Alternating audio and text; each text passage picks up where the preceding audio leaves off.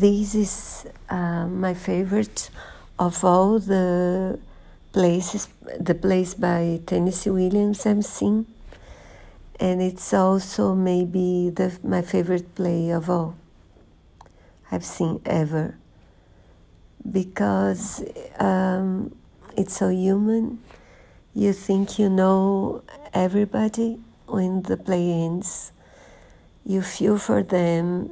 It's so full of caring, nostalgia, feeling, truth, tenderness.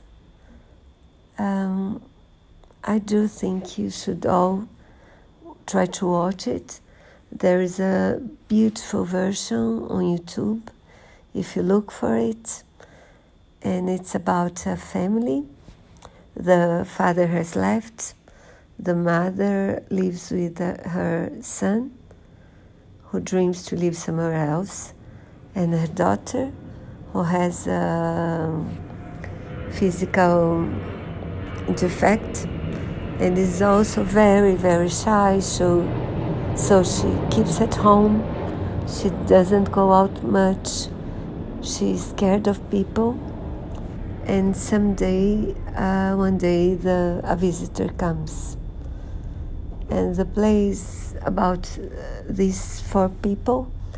So please don't miss it. It's so so wonderful and special.